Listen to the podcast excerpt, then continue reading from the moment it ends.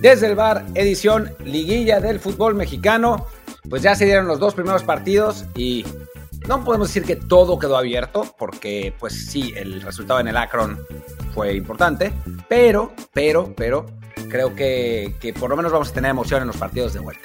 Y bueno, como siempre, yo soy Martín del Palacio y aquí está Luis Herrera. ¿Qué tal Martín? ¿Qué tal Barra del Bar? ¿Qué tal fans de Footbox?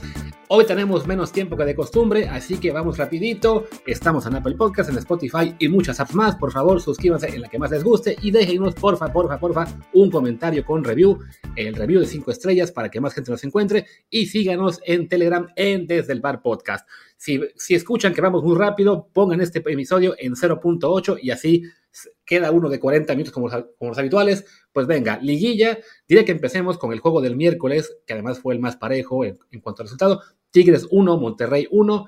Queda ahí sí totalmente abierto para la vuelta, con la ventaja para Monterrey de la posición en la tabla. ¿Cómo lo viste?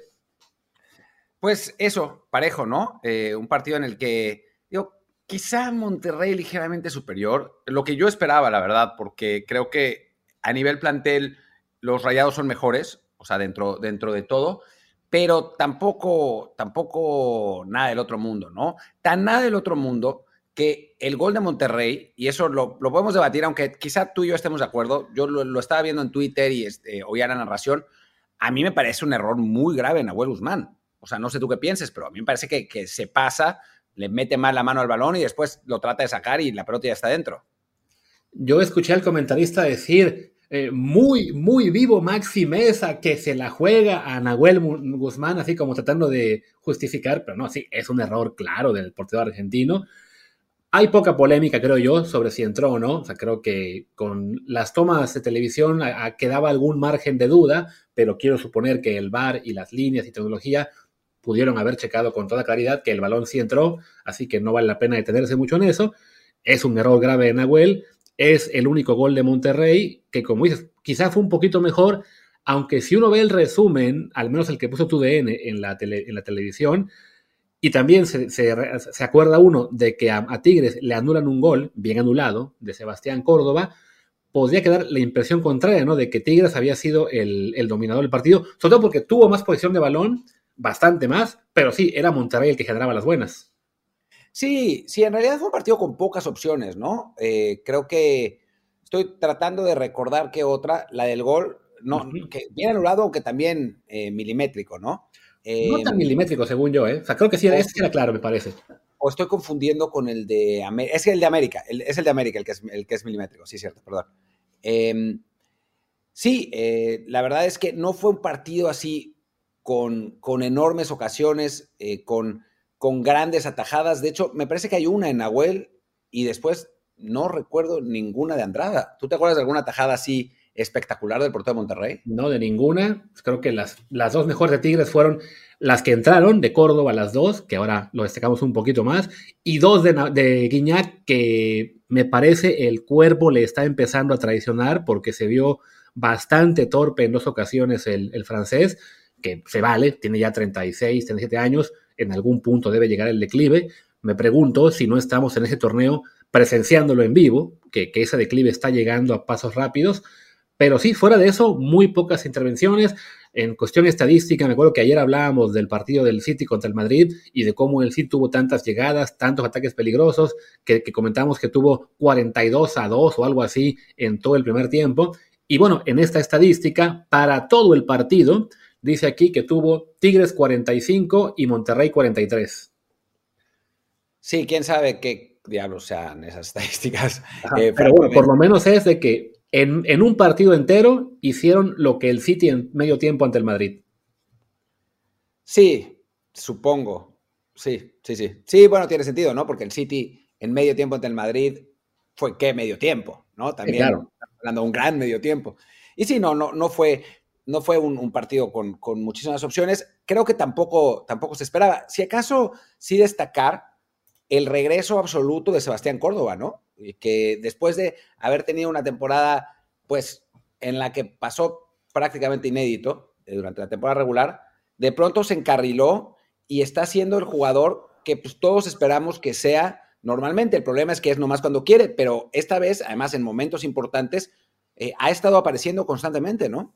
Sí, por fin le está ganando esa larga guerra a Paco Villa, de que lo llamaba pecho frío. Pues ahora es al revés. Es justo cuando se le más se le requiere que Córdoba está respondiendo, que está siendo él el que mete los goles y el que empieza a convertirse en ese nuevo líder que requiere Tigres, porque, insisto, me parece que estamos viendo el declive de Guiñac en tiempo real y ya a la edad que tiene veo muy difícil que lo revierta, al menos para ser nuevamente ese jugador dominante de la liga, ¿no? Quizá se pueda transformar en esta nueva etapa de su carrera en un jugador, pues, a lo, como lo que hizo Zambuesa, ¿no? Que perdió velocidad, eh, explosividad, pero ganó visión, ganó toque y, y ha seguido siendo importante por más años, ¿no?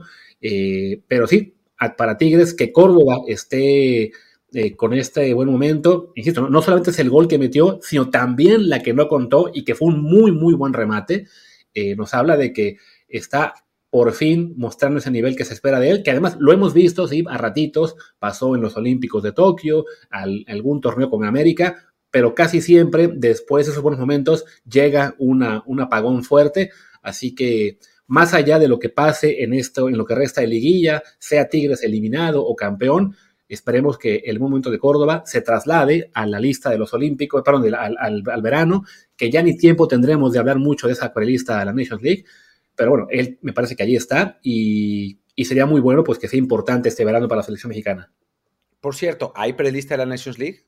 Ah, ¿no la, no la he visto todavía? La acaban de anunciar hace ratito, una lista de 40 jugadores. Si quieres, deja, al final de hablar de la liguilla, Dejamos ahí unos minutos para hablar de la paliza. Son 40 jugadores. Y sí, según yo, Córdoba sí está, sí está Laine y sí está Córdoba. Así que bueno, ahora la comentamos. Mantengámonos ahora en plan liguilla. Y bueno, creo que Monterrey está aplicando lo que hizo contra, ¿qué fue? Contra Santos Laguna, ¿no? Ser un poco más precavido, dejar que el rival ataque y resolver en casa, aunque claro, en este caso, ante su rival más acérrimo, si bien el estadio va a estar lleno de, fans de rayados el, sábado, pues también está el fantasma de que Tigres ya ganó la final ahí. Sí, sí, sí, sin duda. A ver, eh, no, no es para nada definitivo lo que, lo que acaba de pasar, ¿no? Es, no es lo mismo Santos, con todo respeto para, Santos, que ha sido un equipo muy competitivo las últimas temporadas, pero esta no. Eh, y no es lo mismo jugar en tu misma ciudad, ¿no? Por más que seas visitante y por más que el estadio esté lleno de, aficionados. Em, locales, porque sabemos además cómo funciona en Monterrey, que normalmente el que es local tiene el 100% de las localidades, o bueno, el 95%, o sea, hay, muchísima ventaja, pero, pero en el caso de, Monterrey, pues no, me parece que no, no, hay, no, no hay cómo confiarse, ¿no? O sea, este partido fue realmente muy parejo, eh, pudo haberlo ganado cualquiera, o sea, si Nahuel no se equivoca, pues quién sabe que, haya sido ese partido también. Em, digo, Córdoba también define realmente bien eh, la, jugada que mete. Em, creo que, está realmente muy abierta y es, es una semifinal que la esperábamos, yo creo que así. O sea, los clásicos suelen ser así, sobre todo entre los equipos regios. Eh, hay veces que, que son más espectaculares, pero normalmente son cerrados y complicados y, partidos, pues eso, más, más apasionados que, que con nivel. Y en, en, cuanto a la calidad de los planteles, pues es muy parejo, ¿no? Me estaba viendo ahora en SofaScore lo de la edad de los planteles, ¿no? O sea, el, 11 titular de Tigres tiene 30.6 años y el de Monterrey 29.7. Y eso que Tigres tiene a Laines y a Córdoba, bueno, que son jugadores, y Angulo, ¿no? Que son jugadores más jóvenes que no habían estado jugando tanto, pero pues es que los otros, o sea, Nahuel, Diego, eh, Aquino, Guido Pizarro, Bigón y Guiñac, claro, todos pasan de los 30. Sí, no, y ya algunos están rondando o ya arriba de 35, así que sí, para Tigres, este, este despegue de Córdoba, esperemos que sea el definitivo, pensando sobre todo en claves de elección, ¿no? Y bueno, de todos modos creo que para la vuelta, aún pienso que, bueno, como señalas, ¿no? Tigres siendo un plantel tan veterano en el que ahora estén respondiendo los jóvenes, pues sí, hay un desbalance que en cambio Monterrey es lo contrario, ¿no? Es un plantel con la gran mayoría de sus jugadores en gran momento, en la edad correcta o apenas pasando a la veteranía. O sea, no, no, es tan, tan disparejo como lo que es este caso en, Tigres. Y si no hay un cambio drástico en lo que está pasando futbolísticamente, Monterrey debería avanzar a la final. Aunque, diciendo esto, el promedio de edad de Monterrey es 29.7, o sea, es un año menor, que no es poca cosa, la verdad, a, a nivel promedio. Y obviamente, pues Héctor Moreno, que es, eh, si no me equivoco, es 88, así que hoy Héctor debe tener 35 años ya, pues sí lo, lo tira para, para arriba. Y después estoy viendo la alineación y creo que solamente Andrada, él y Funes Mori están por encima de 30. Em, Gallardo debe tener 29 todavía, ¿no? Sí, como que es una alineación en la que hay más jugadores en ese rango de 27 a 30, ¿no? O sea, la, de Tigres está muy marcado que son muchos treintones y luego tres jugadores de 25 para abajo. La de, la de Monterrey la veo más balanceada, ¿no? Con un Héctor Moreno que sube la edad y un Víctor Guzmán que hace lo contrario, la, la baja la, siendo ellos además la pareja de centrales. Que va, por cierto, Guzmán, buena personalidad la que mostró ante Guiñac en el partido, ¿eh? Sí, por poco se come una. Por poco se come una en la que, en la que despeja mal, pero Guiñac después le pega horrible y, no pasa nada. Pero sí, sí, sí, mostrando carácter, la verdad ha sido una de las grandes revelaciones esta temporada, ¿no? Sentó por completo a Sebastián Vegas. Vegas, eh, ahora la, pareja es eh, entre Víctor y, bueno, Víctor Guzmán y Héctor Moreno, estaba viendo, Estefan Medina también tiene 30 recién cumplidos. Eh, no, no recién cumplidos, cumple, cumple 31 este año, pero todavía no. Y, después está Celso Ortiz, ¿no? Ese es el otro que lo tira para arriba, que tiene, que tiene 34, pero los demás sí, en, una edad más, más propicia, digamos. Em, y, sí, yo también creo que Monterrey debe ser considerado favorito. No creo que le sea fácil, ¿no? Me parece que va a ser un partido jodido de principio a fin.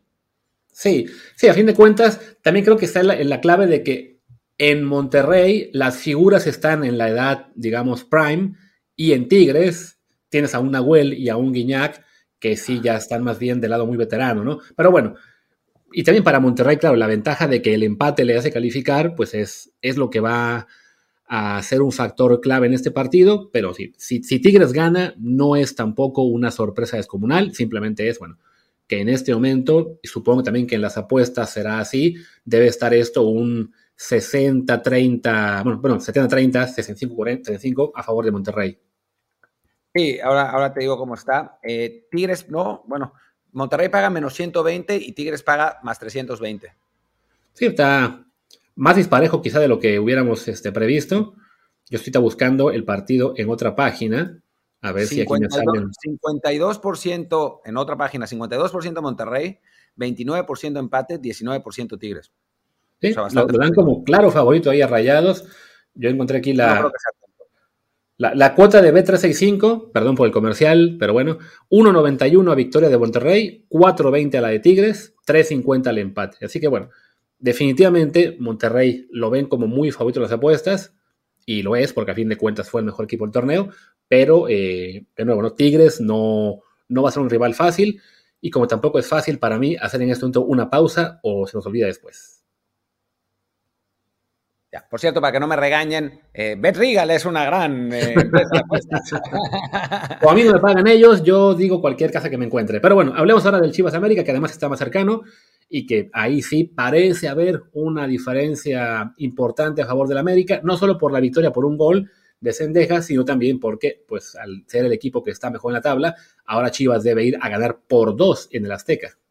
Y curiosamente, la verdad es que para mí, si alguien mereció ganar el partido fue Chivas, ¿no? Eh, tenía, digo, hoy Malagón creo que se estableció, o por lo menos se metió realmente a la pelea por ser el segundo portero de la selección eh, mexicana. Ha tenido una mejor temporada que Acevedo, esa es la realidad, desde que tomó el, puesto eh, de titular en América.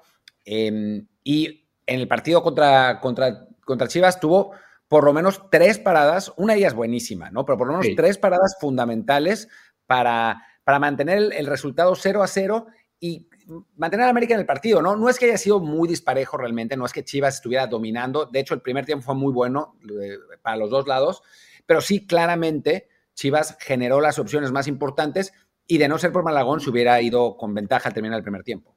Sí, no, recuerdo en particular la primera, la de este, no me acuerdo si de Henry Martín, que le deja el balón a Víctor Guzmán, le pone un buen pase a Alexis Vega, y Alexis Vega, o sea, definitivamente gran mérito de Malagón en esa tajada, pero también creo yo, eh, se le debe cargar bastante error a Alexis, que con la puerta prácticamente abierta tenía que haber anotado. Sí, de hecho a mí me gusta más la segunda tajada, eh, la, que va abajo, lo, lo agarra más o menos a contrapié, se planta bien y se, y, se tira para, despejar con una mano. Es, una muy buena tajada. También la primera, ¿no? El, cómo le achica a Alexis, que estoy contigo. O sea, creo que Alexis tendría que haber hecho más con, con esa jugada. Después hay otro remate de cabeza en, la que, en el que saca bien también Malagón, es una buena tajada, aunque digo, yo sé que que insisto con este tema y la gente luego se enoja, pero un portero más alto lo hubiera, lo, hubiera sacado sin tener que hacer un, un, atajadón, ¿no? Osvaldo dice, no, bueno, se aventó para la foto. No se aventó para la foto. Lo que pasa es que Osvaldo, Mide, Osvaldo, Mide, 6 centímetros más y él se hubiera aventado para la foto. Lo, sí, porque normalmente lo hubiera podido sacar bien. Así es. Pero bueno, sí creo que Malagón definitivamente gran figura en el primer tiempo, sobre todo. Aún también muy bien en el segundo ya en el segundo tiempo, pues bueno, aparece lo que es también la mayor calidad individual del América. Un gran pase, si no me equivoco, fue de Diego Valdés hacia la banda derecha, que no me acuerdo quién entraba en ese punto. Ah, sí, fue directo a Cendejas, que hace muy buen recorte sobre Osco Chiquete, que creo también se entrega en esa jugada y remata al palo del portero. No sé si es también un poquito de culpa del guacho. Veo más culpable en todo caso a Osco Chiquete en la marca, pero bueno, esa combinación Jiménez y Cendejas, eh, pues le, da ese punch al América del cual Chivas carecía. Sí, es una jugada jodida, es una jugada muy complicada para, para, para el guacho, para mí, porque le pasa por debajo de las piernas a, Chiquete, es, muy difícil reaccionar a tiempo, le pega muy fuerte Cendejas, eh, y un portero no, tiene que, no se para en el primer poste en, una jugada así, ¿no? O sea, porque dejas todo el segundo poste y te, te clarean por el otro lado, ¿no? O sea, yo creo que está bien parado y tampoco, o sea, sí es más culpa de Chiquete, pero tampoco me parece tan grave. O sea, me parece que Sendeja sorprende con el disparo y pues el defensa tiene mala suerte que la pelota le pase por debajo de las piernas, ¿no? Alguien por ahí decía, así la intentó. No mames, o sea, no, no, se pueden intentar una, cosa así. Pero lo que sí intenta Sendejas es pegarle al primer poste y, bueno, pues es, un gol que, que define la eliminatoria. Hay que decir que antes en el primer tiempo habíamos dicho que las más claras habían sido de Chivas, pero está esa de Cabecita Rodríguez, que hace un golazo y está adelantado. O sea, yo creo que Luis debe haber, eh, haberle aventado una piedra a su televisión porque estaba adelantado, no sé, por un pelo de rana calva. Yo creo que el VAR hizo justicia y si el América se iba a poner adelante con un gol que estaba en clarísimo fuera de lugar, viva el VAR. Qué bueno que el América ya no pueda anotar goles eh, no válidos.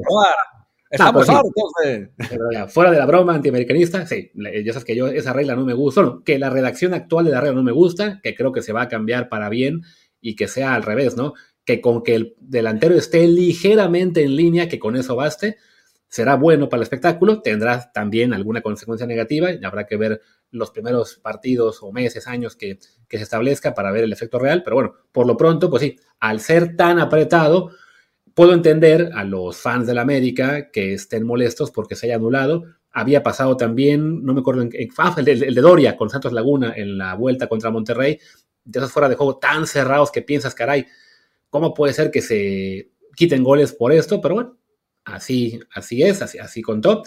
Y, y, bueno, habría sido pues un partido aún más disparejo en el marcador a favor del América, además.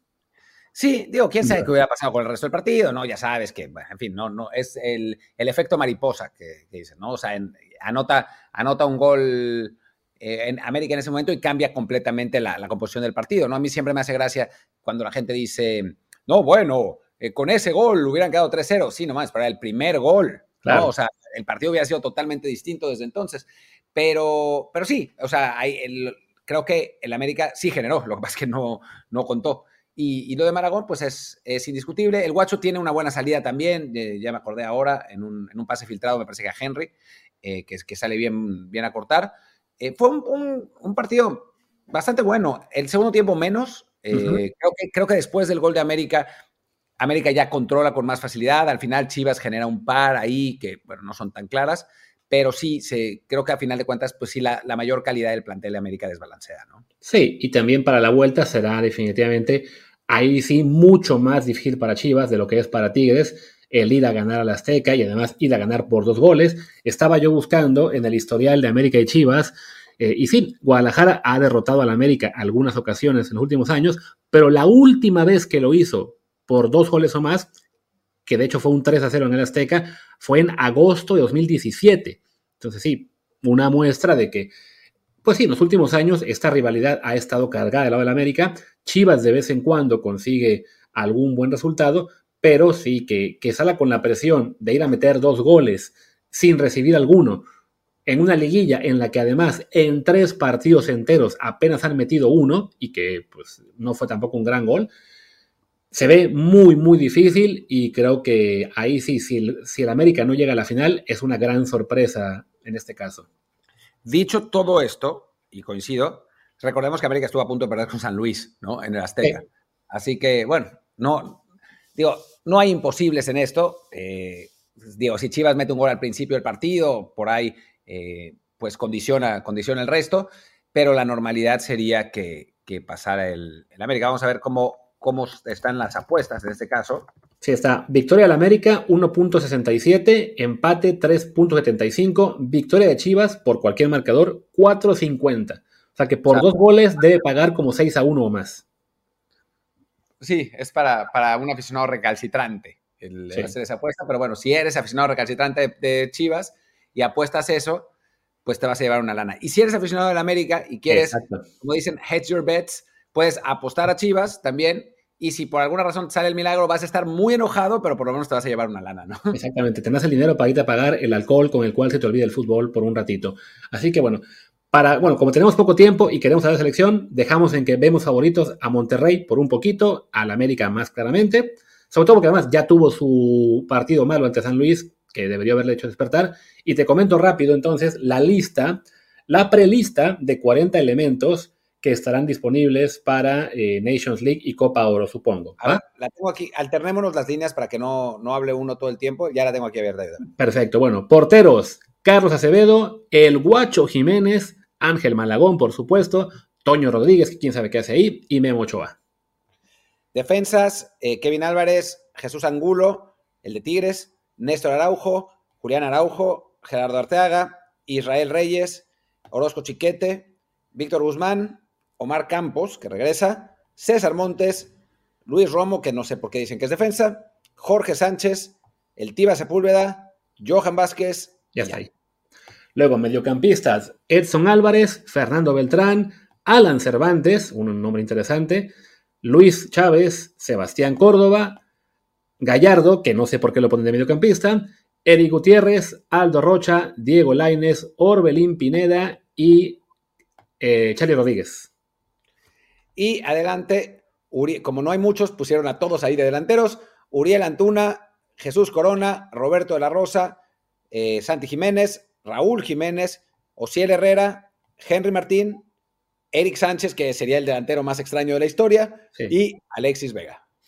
Yo veo ahí tres ausencias muy llamativas, aparte de la de Chucky, que sabemos que es por lesión. Uno, sí. no está el Pocho Guzmán, así que creo que ya con esto se confirma aunque no lo quieran decir, que está borrado y estará vetado mientras esté Coca por lo menos, y ya nos imaginamos todos por qué.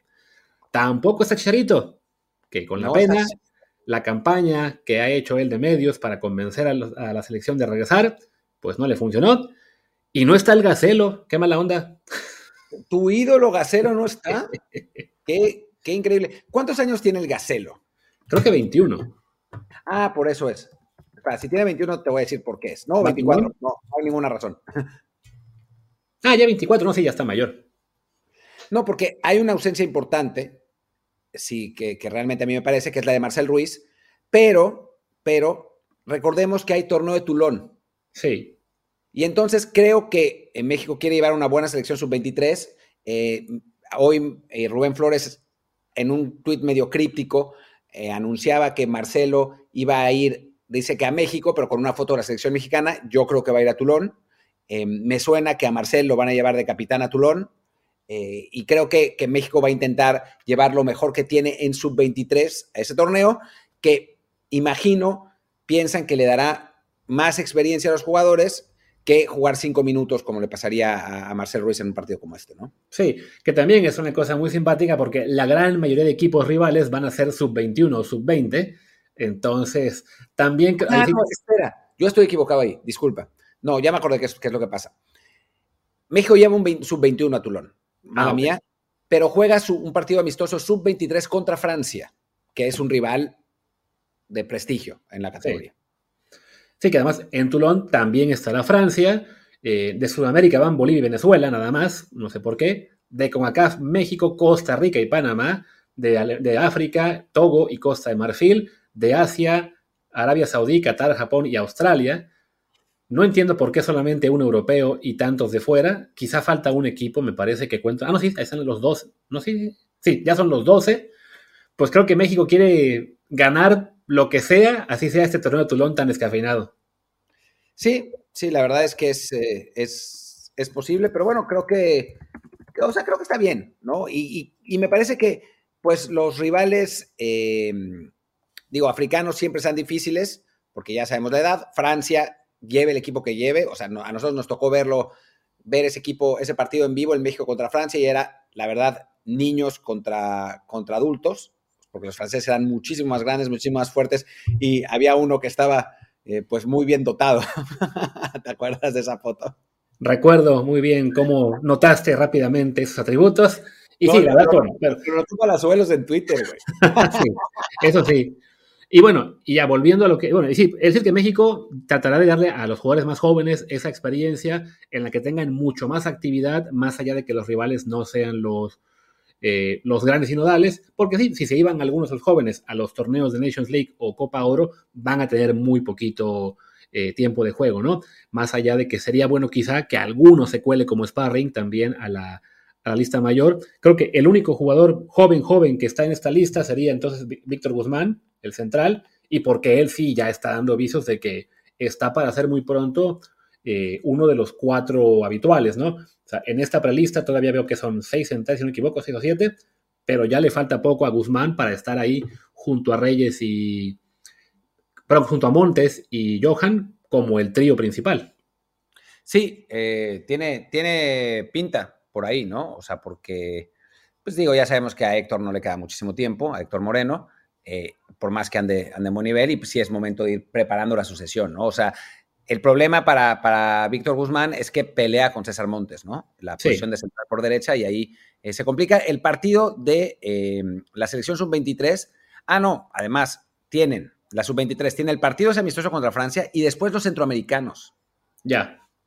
Entonces, pues sí, es, tener mucha actividad, aunque sea de, bajo nivel competitivo comparado con lo que es estar en selección mayor. Aunque bueno, la selección mayor va a estar jugando contra pura CONCACAF y el juego contra Camerún amistoso, así que tampoco es una diferencia descomunal, más allá de los partidos que correspondan con Estados Unidos y quizá Canadá.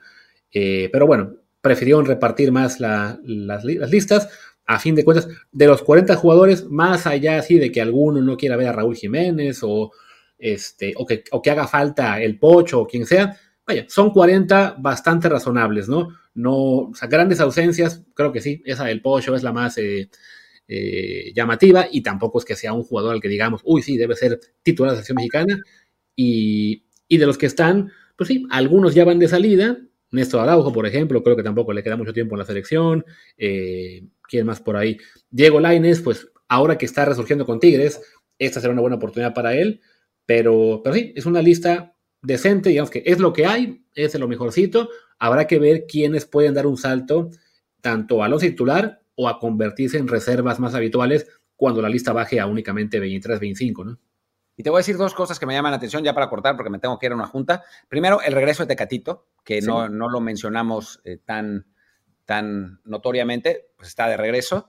Y después, que esté Ociel Herrera pese a que tiene 21 años, ¿no? O sea, podría haber ido, de hecho, a los dos torneos, eh, tanto a Tulón como a la, al Sub-23, pero eh, se ve que a Coca le gusta, por obvias razones, porque lo conoce muy bien de Atlas, y es un jugador que además en el torneo regular me parece que se ganó ese, ese lugar, ¿no? Sí, además un detalle, Ociel cumple 22 en tres días o cuatro, o sea, él es de mayo también, entonces no sé si le dé la edad ya para seguir en Tulón entonces. Pero para Sub-23 sí. Sí, y, además está el detalle de que, bueno, él ya fue a Toulon el año pasado, entonces, pues sí, sería bueno que tenga un tipo de experiencias diferentes, sobre todo aprovechando, bueno, que la baja de, de Chucky, que Tecatito apenas venga regresando de, de, la poca actividad, que yo creo que el Sevilla estará contento de verlo jugar, siempre cuando no se rompa, claro, y que está todavía muy inestable esa posición entre Antuna, Alvarado, Laines, pues sí, para, para es una oportunidad de dar un salto no sé si para titular ya, pero por lo menos para decir, hey, yo aquí voy a estar y, y, ténganme en cuenta para las listas de juegos oficiales en adelante, ¿no? Sí, sí, sí, ojalá, porque es un jugador que yo le veo muchísimo potencial y que tiene el físico además y, es joven, así que, que ojalá. Es, eh, sería una, una cosa muy buena para la selección. Pero la pues verdad, que tiene el físico que no tiene Alex Endejas. Que no tiene Alex Endejas, que no tiene Diego, que no tiene Piojo, que no tiene eh, Alexis, que, que, no tiene nadie, ¿no? De, de, esos jugadores, que no tiene Antuna. ¿no? Realmente en, en esa posición, pues sí nos faltan jugadores que midan más de unos 75. Exacto, y con 1,80 así se ha estirado un poquito. Le faltará ganar algunos kilos de músculo, pero bueno, poco a poco. Sí, yo creo que unos 1,82, ¿eh? Ah, bueno, estaba viendo en la Wikipedia que lo pone con 1,80, pero sí, tiene, tiene más estatura que todos los demás y si gana un poquito de músculo, además tendrá muy, muy factible el poder competir algún día en Europa si lo vende el Atlas, ¿no? Y bueno, creo que vamos cerrando porque supongo que tu junta está por comenzar, si no es que ya. Ya, ya empezó, pero ya, ya dije que iba a estar cinco minutos tarde, pero bueno, ya, cerremos. Pues muchísimas gracias, yo soy Martín del Palacio, mi Twitter es arroba martín de ELP. Yo soy Luis Herrera, el mío es arroba luisrha, el del programa es desde el bar POD, desde el bar pod. En Telegram estamos como desde el bar podcast. Gracias y hasta el próximo lunes. Chao.